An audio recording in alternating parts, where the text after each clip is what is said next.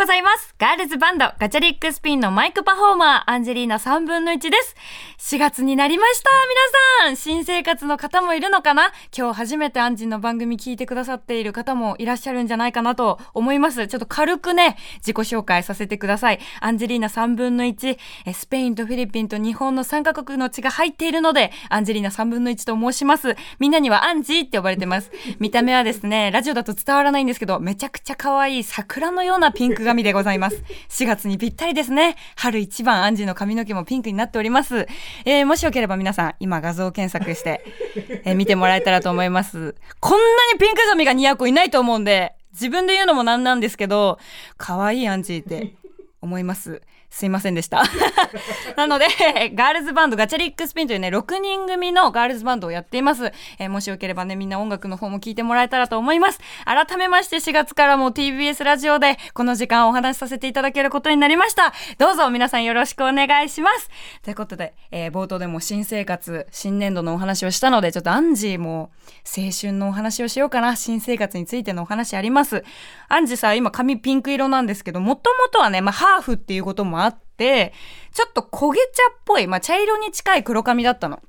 それこそ高校入学の新生活の時に私、初めてその前に髪を染めたんですよ。っていうのも、やっぱ中学校卒業して新しい環境になりますね。舐められたくないと思ったんですよ。だからちょっとでも、こう、初めて会う人に、私っていう存在を叩きつけてやろうと思って、髪を染めてやろうと思ったんですよ。で、もともとすっごく綺麗な髪色してたんだけど、なんかちょっと生きりたい年だったんですよね。金髪に近い茶髪にしたんですよ。すごい自分で。で、そんな感じで新生活始まったんだけどさ、なんかやっぱ入学式当日に急に髪を染めてきたやつなんてなかなかいません。いません、そんなやつは。だから先生たちもはじめ、おーなどうしちゃったの？みたいな。その入試の時はさ、ちゃんとした髪型で言ってるからさ、あの時のアンジはどこに行った？って先生たちがやっぱ思うわけよ。だから、なんか、ちょ、ちょっとなんで染めちゃったの髪の毛って言われて、個性大事にしていきたいと思ったし、そういうのを尊重してくれる高校だと思ってここ選んだんで、髪染めてきましたって言ったの。そしたら先生も、ちゃんと筋が通ってると思ったのか、まあ、筋通ってたのかわかんないんだけど、こいつは、ちゃんといろいろ考えて染めてんだ。ただ染めたいから染めてたわけじゃなく、まあ、個性を尊重してくれるような学校に入学したから、自己表現として髪を染めていますっていうのをちゃんと言ったから、あ、なるほどね。それだったら髪染め、これから先 OK にしようかってなって、私が一番初めに、もう開拓したわけですよ。髪染め開拓。高速を変えた女、アンジェリーナ3分の1。でも、それもちゃんと筋を通して高速を変えてるから、この後の後輩は良かったねアンジーが先輩で。髪みんな染めて良くなったからね。そう。そんで、まあ、あの、ちょっとね、そういう個性を大事にしてくれた高校に通ったんだけど、この入試の試験の問題もすごく面白くて、問題用紙をこうパッて開いた時に、ピーマンの写真が真ん中にバンってあったの。でその右上に吹き出しがあって、ピーマンの気持ちを述べよっていう問題だったわけ。私はもうものすごくピーマンが大好きだから、私が書いたのが、ピーマンっていうのは、やっぱ見た目で判断されて、あの、まあ、緑なところがとっつきにくい部分もあると。そんな派手な見た目だからね。でも、一口かじってみてくださいと。その苦味。苦手な人もいるよねもちろん。でも、その苦味には深さがあって、甘く感じる時がある。僕のことを好きになってもらえた暁には、幸せにしますみたいなことを書いたわけ。改変乗り切ったんだけど、なんか、一発目、この4月一発目、アンジ何言ってんだろうなということで、ハッシュタグは、アンジーラジオでつぶやいてください。それでは行きましょう。アンジェリーナ3分の1、夢は口に出せば叶う、早番おはようございます。ガチャリックスピンのアンジェリーナ3分の1です。とにかくピーマンマジで大好きなわけ。私が大好きなさ、食べ方はやっぱ無限ピーマンね。あの塩昆布やってさ、もうごま油でこう練って練ってこうぐちゃぐちゃに混ぜて、それを一生食べ続けるっていう。ちっちゃい子ってなかなかこう一発目にピーマン好きっていう子ってあんまいないじゃない私結構癖強な子供だったから昔からピーマンマジで大好きでだから友達とかがさお弁当に入ってるピーマンとかをさあなんかどうしようピーマンちょっとこれ苦かったら怖いなとか言ってるからもうアンジーが「あいいよピーマン食べていい? 」ピーマン食べていい？って言って小学校の運動会の時とかめちゃくちゃみんなからピーマンもらってたの私だからピーマン女って言われてたぐらいピーマン大好きなんだけど、ピーマンの仕事あったらぜひお待ちしております。ピーマンの仕事したいです。お願いします。アンジェリーナ3分の1、夢は口に出せば叶う早番。朝の番組であることは完全に無視。超絶にエモいロックな30分。どうぞ皆さん、近所迷惑にならない範囲で、ラジオのボリュームをぐーんと上げて、爆音でお聴きください。一人でさ、走るのって辛いじゃん。でも、このスピッツの曲を聴くと、一緒に走っていこうって思えるから、この新生活一発目、4月一発目の放送では、この曲をかけたいと思います。スピッツで、君は太陽。お送りしたのは、スピッツで、君は太陽でした。スピッツもピーマンも私の太陽。アンジェリーナ3分の1です。よろしくお願いします。アンジェリーナ3分の1。夢は口に出せば叶う。改めまして、ガールズバンド、ガチャリックスピンのマイクパフォーマー、アンジェリーナ3分の1です。いやー、とても素敵な昨日を過ごしたんですよ。その話をしたいなーなんて思うんですけども、昨日ね、もうその久々にね、地元の友達と、もう片手に数えるぐらいの同世代の友達と、地元の焼肉屋さんに行ったんですよ。そしたらさ、もう下町だからうち。ものすごい柄の悪いおじさんたちがさ、入ってきたのよ。3人で。うわーとか言って、なるのかとか言って言ってたから、うわーなんか柄悪いおじさん来たなまあ、下町っぽいなと思ってパッて顔見たら知ってる人で、父ちゃんのね、地元の先輩だったのよ。でうちのね父ちゃんあの、まあ、ラジオで何回かはお話ししてるんだけど私が中学校1年生の時に病気で亡くなっちゃってるんですよ。だからなんかそれ以来久々にその父ちゃんの先輩たちっていうのに会ってで当時ねほんとねもう生きてた頃父ちゃんがもう毎回毎回地元の先輩だから一緒にみこしとか担いでああでもないこうでもないとか言ってもうお酒入りすぎるとみんなで喧嘩とかもするんだよ。もう先輩後輩でそうじゃないっすよとか言っておお前が悪いみたいな感じでやってるところとかもずっとちっちゃい時から見てたからなんかこう顔見た瞬間にすごい私も嬉しくて、うわー久しぶりとか言ってもう抱きついて超話してたの。で、なんか、まあうちも友達と来てたんだけど、まあ一杯だけ乾杯しようってなるじゃん。普通に。で、私もさ、ほんと21になって初めて、その20歳超えてお酒飲めるようになってから初めて会ったのよ、その人たちに。で、当時まだね、10代とかの時だったから会ったのが、やっとお酒飲めるって思ってすごい乾杯が嬉しくて。で、いやー、そっか、21になったか、じゃあ酒飲めるんだ、みたいな。何飲むの？って言われて、うん、そうですね、焼酎が好きですかね？みたいな。じゃあ、とりあえず焼酎頼むかって言って、みんなで乾杯して、で、私乾杯したらもう友達の席戻ろうと思ってたんだけど、なんかもうエエモーショナルな気持ちになってるから、もう友達に、ごめん、ごめんっつって、こっちいるわ、っつって。父ちゃんの先輩たちと飲み始めるっていう。私にとってのさ、お父さんってさ、めちゃくちゃヒーローみたいな。もうかっこよくて、とにかく父ちゃん以上にイケてる男性なんてこの世にいないぐらい。もう今でも父ちゃんみたいな人がいるなら結婚したいって思うぐらい大好きなんだけど、やっぱさ、私から見てる父ちゃんと地元の先輩たちから見てる父ちゃんって全然違うわけよ。で、意外とポンコツだったんですね、うちのお父さんが。で、まあなんか、初めて聞くような話とかもさ、いろいろあったんだけど、すっごいもうほんと記憶に残ってんのがさ、私がまだ小学校の低学年ぐらいの時、お父さんがものすごい血だらけで帰ってきたの。足とかもう、どうしたのみたいな。その傷何みたいな。でも私にはやっぱ格好つけたい父ちゃんはね、まあそこにいた道端のおばあちゃんを助けてたら、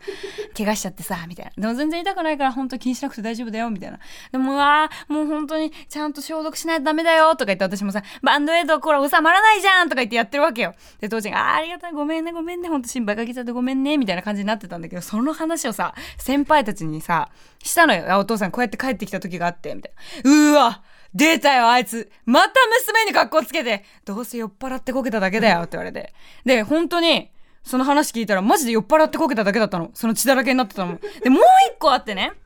お父さんが珍しくすごいもうね、仕事出勤の時間になっても寝込んでたの。ああ、もうダメだ。もう父ちゃんもうこのままダメだってずっと言ってたのね。だから、うわ、もうどうしようって私もさ、もうちっちゃい子だから、うわもうお父さんがもうこのままだとほんとどうにかなっちゃう。救急車でも呼ばないといけないのかなぐらいな感じですごい体調悪く寝込んでたのね。で、その話を先輩にしたら、なんだよ、あいつどうせ二日酔いだよ。確かにあれ二日酔いの顔だったわって思って。私もさ、最近自分がお酒飲むようになったから、あの具合で寝込んでるっていうのは、ただの二二日酔いで、ただ仕事行きたくないだけだったんだみたいな。でも本当に 私の知らない父ちゃんをいろいろ教えてくれて、なんか私的にはなんかすごくやっぱ嬉しくて、で、やっぱちっちゃい時からずっと私のことも知ってくれてるから、もう赤ちゃんの時なんてほぼ記憶ないじゃん。その時に父ちゃんが酒でやらかした話とかをいろいろ教えてくれるわけ。だからなんか私もなんかそその話いろいろ聞いてたら、お酒がすごい進んじゃって、昨日すごい飲んじゃいましたね。でも酔っ払ってないですよ。あの、いや、酔っ払ってたけど、あの、二日酔いではなかった。ちゃんと今日も来てるし、そうそう。でも本当なんか、私にとってすごい昨日は特別なお酒だったなーなんて思いながら、帰り際、家に向かうまでの道中いろんなことを思い出すわけですよ。もう本当に一番記憶に残ってるのがお父さんのお葬式の時だったんだけど、まあさ、もうみんな黒い喪服みたいな着てさ、なんかこう、親族もさ、近くの親戚たちとかもさ、もうみんな暗い顔してるわけよ。で、私はまだ当時中学校1年生だったから、なんかこう気持ちにも整理つかないし、お父さんがもう亡くなっちゃったっていうのを受け止めきれてなかったんですよ。で、もう泣くこともできなくて、もはや。でもずっとただ本当にお葬式中、もう座ってるだけみたいな感じだったんだけど、その時にもう父ちゃんのそのね、地元の先輩たちが、もう葬式の会場にね、2、30人ぐらいで来て、もうドドドドドって来て、もうそんな音は鳴ってなかったんだけど、ドドドドドって来て、おみこしのね、8匹来てんのよ。うちのお父ちゃんおみこし大好きだったから。で、うちのお父ちゃんの名前が入ったハッピーをバーって来てくれてて、で、お酒の一生瓶持って父ちゃんの一番大好きだったね、なんかね、あの、いいちことまた別のお酒なんだけど、それ持ってきて、おーい！みたいな、うちの父ちゃん安弘って言うんだけど、おい安弘！酒持ってきたぞみたいな感じでお通夜に来たわけよ、お葬式に。で、私もさ、もう、もうみんな、え？ってなるわけよ。そしたら、その反転の下、ふんどしで来てる人とかもいて、で、あとお、おみこしのね、その担ぐ時の格好で来てくれてる人もいて、もう旅で。その、父ちゃんの一番お世話になってた先輩たち、そんなしけた面すんじゃねえぞみたいな感じで、もうお線香あげてくれて、もうそれを見た瞬間に私すごい、やっとこう、こう感情の整理がついたというか、で、あと、この人たちに愛されてた父ちゃんって、すごいなって思ってボロボロ泣いたのを覚えてるんだけど、いいお父さんのもと生まれたな、私は、なんて思って家帰ったんですけど。まあ、そんな愛されるお父さんの娘だったら愛されるわな、私も。そうだなって思いながら、えー、今生きてます。父ちゃんありがとう、素敵な出会いを。もうその地元の先輩たちもさ、父ちゃんの先輩だからうちも父ちゃん生きてたら57ですよ。もう58になる年。父ちゃんの先輩とか言ったらもう60とか61なのよ。またおじさんの飲み友達作っちゃってさ、で、昨日 LINE 交換してね。なので、いつでも刺さってねって。で、私もさ、私もいつでも刺さってよ逆にって言って。そのさ、父ちゃんの先輩たちとかもさ、もうお前が一番いから、地元で。ほんと、こんなに可愛い子はいないから、ほんと安弘の娘でよかったな、お前はみたいな。そうだからもう安弘の娘だから可愛いとかじゃなくてもお前は人としても可愛いし、本当に愛嬌がある子だから、絶対に頑張って売れろよって言ってくれたんだけど、もう、また、おじさんの友達ができちゃったよ。嬉しいね。なんかこうやって時を超えてね、なんか父ちゃんの先輩たちと飲めて本当に昨日はいい夜だったななんてお話でした。エモい。ということで、えそんなね、エモーショナルなこともあったんですが、ちょっと、この流れで一通メールを読みたいと思います。ラジオネーム最初はグーテンモルゲンさんです。おはようございます。僕はアンジーと同い年の21歳、大学生の男です。そして、ラジオ業界を目指す就活生でもあります。いつかアンジーとラジオの現場でご一緒できることを夢見ているので、アンジーラジオが継続されてとても嬉しいです。おめでとうございます。この番組との出会いは何を隠そう神田伯山さんがきっかけです。伯山さんの番組を代打で担当されたアンジーが同局で番組を始めるということで、これは聞かずにはいられないと思い、聞き始めました。今では毎週日曜に早起きをするきっかけにもなり、僕の健康体を支えている番組です。これからもアンジーと素敵な朝を過ごせることを楽しみにしています。21歳ですよ、皆さんメールが来た嬉しいありがとうございますラジオ業界を目指してるんですね。もうぜひそれはご一緒しないと、絶対に。ハンジーもさ、その、最近すごく思ったことがあって、2月23日に渋谷公会堂でワンマンライブやらせてもらったんですよ。で、そのワンマンライブの会場中、お客さんたちが入る時間の時に、まあ私も、まあ自分がラジオやってるから、ちょっと一本作ってみてって。グッズ紹介がてら、それをラジオ形式で、なんかお客さんたちも楽しめるような音声作ってみてよってメンバーに言われて、あ、わかりました。私もラジオやってるんで作ってみますっていうので、作ってみたんですよ。自分でラジオ5分ぐらいのその時にね、鳥がね、15分ぐらいで、まあ、グッズの紹介して、5分ぐらいの編集を頑張ってするんだけど、その5分のラジオの、なんか喋りを編集するのだけに時間2、3時間以上かかって、これって30分番組作るってなったらどんだけ時間かかるのって思ったのね。でさ、やっぱ私ってさ、喋り手だし、まあ、喋り手だしってなんか生意気な言い方もできないんですけど、パーソナリティとしてさ、このブースに座らせてもらってさ、アンジーはこう喋って、それを、まあ、サッカーチームの人が、ここはアンジーもうちょっとこういう言い回しだと良くなるんじゃないとか、ディレクターさんがさ、アンジーちょっともう一回ここやってみようかとか、このブロックもっといいの撮れるよとか、で、それを編集してくれたりとかさ、いろいろしてくれるわけよ。で、言っちゃえば私はさ、喋るだけだから、それを本当にすごく面白い番組にしてくれるのって、裏方で支えてくれてるスタッフチームなわけよ。だから、きっとラジオ好きな人たちがさ、聞いてくれてるからわかると思うんだけど、パーソナリティが面白いってよりは、多分ラジオを作ってくれてる人たちがどれだけ面白く一本の番組作るかっていうのに、多分気持ちをすごくかけてると思うのね。だから、それこそ私が5分の自分の声を編集した時に、うわ、この息のつなぎ目がこれだと変だなとか、自分の声なのにこことここの言葉が合わないとか、いろいろ考えながらやってたらもう2、3時間以上かかって私もげっそりになっちゃって、改めて本当に自分だけでできていることじゃない、やっぱり本当に支えてくれてる人たちがいないと自分は何もできないなっていうのをすごく感じたんですよ。その話をね、今ね、このスタッフチームにしたらね、だろ？俺たちに感謝しろよ？俺たちがおもろくしてやってんだぜ？みたいな感じで言われたんだけど、もうすごく腹が立ちました。こういうこと言われるともう感謝したいけどしたくなくなるよね？って思いながら、まあそれ冗談なんですけど、いつか絶対グーテンモルゲンさんとこう番組やれたらなって思うし、今ね、きっと頑張ってる最中だと思います。絶対にね、もう今夢口に出したから、叶うから、一緒にお仕事しましょう。私もグーテンモルゲンさんと何かでこうご一緒できるのを夢で頑張ります。大丈夫。ラジオ業界はおもろいぞ ラジオ業界の未来は明るいと思います、えー、一緒にね、盛り上げていけるように21歳頑張ろうぜということで、えー、ちょっと今日ね、また一曲かけたいんですけども、ちょっと話戻っちゃうんだけどさ、さっきその焼肉一緒に食べた父ちゃんの先輩たち、すごくね、庄屋さんとかプリプリさん大好きなの。プリンセスプリンセスさんとか。で、私、ナオンのヤオンっていうイベントを毎年4月頃にね、開催されてるんですけど、庄屋さんが主催でガールズバンドを集めて、こう、フェスをやるみたいな。で、そのフェスに毎回呼んでもらってるんですけど、そこで庄屋さんとこう一緒に歌うことができたりとか、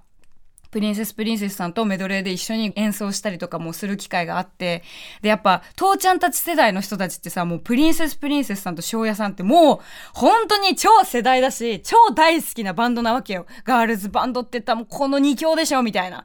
だから、私がそういう風にね、プリプリさんとか翔也さんと一緒に歌ってる姿を見て、やっぱり、すごくいろいろ感じてくれることもあって、いや、お前ほんとかっこいいよって昨日もすごい言ってもらえたんだけど、うちの父ちゃんもプリンセスプリンセスと翔也大好きで、いつか、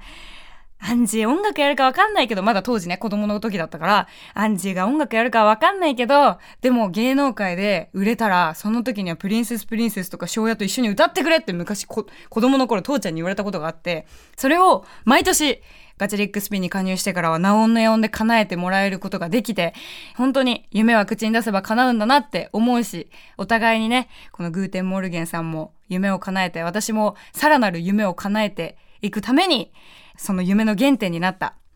バンドといったら、プリンセスプリンセスでこの曲を歌ってくれという父ちゃんの夢と共にお届けしたいと思います。プリンセスプリンセスで90 Growing Up。お送りしたのはプリンセスプリンセスで90グローイングアップでした。アンジェリーナ3分の1。夢は口に出せば叶う。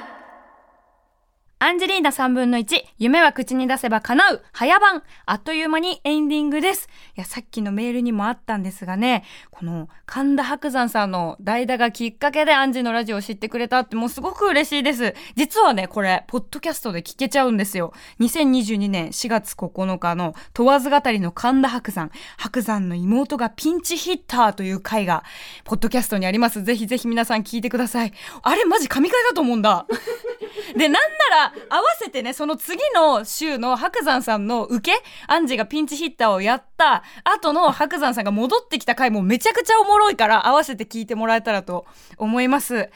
番組ではあなたからのメッセージをお待ちしております。アドレスはかなう tbs.co.jp かなう tbs.co.jp かなうの綴りは k-a-n-a-u 夢が叶うの叶うです。また、過去の放送は各種ポッドキャスト、ラジオクラウドでも聞くことができます。そしてなんとなんと、この後にはサンデージャポンに生出演します。皆さんぜひ見てください。それではまた来週日曜朝7時30分にお会いしましょう。お相手はアンジェリーナ3分の1でした。ありがとうございます。